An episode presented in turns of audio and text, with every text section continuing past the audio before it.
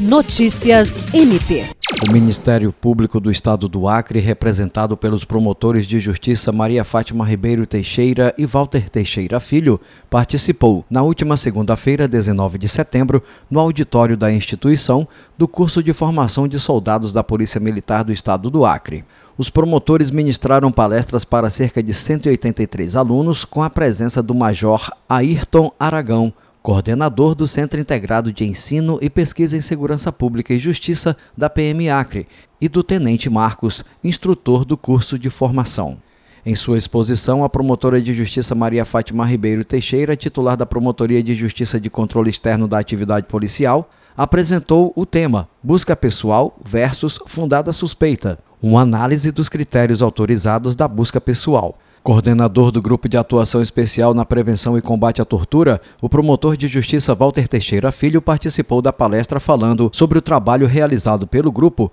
com a atuação em todo o estado que tem por finalidade identificar, prevenir e reprimir condutas ilícitas previstas na Lei 9455 de 7 de abril de 1997, que define os crimes de tortura. Jean Oliveira, para a Agência de Notícias do Ministério Público do Estado do Acre.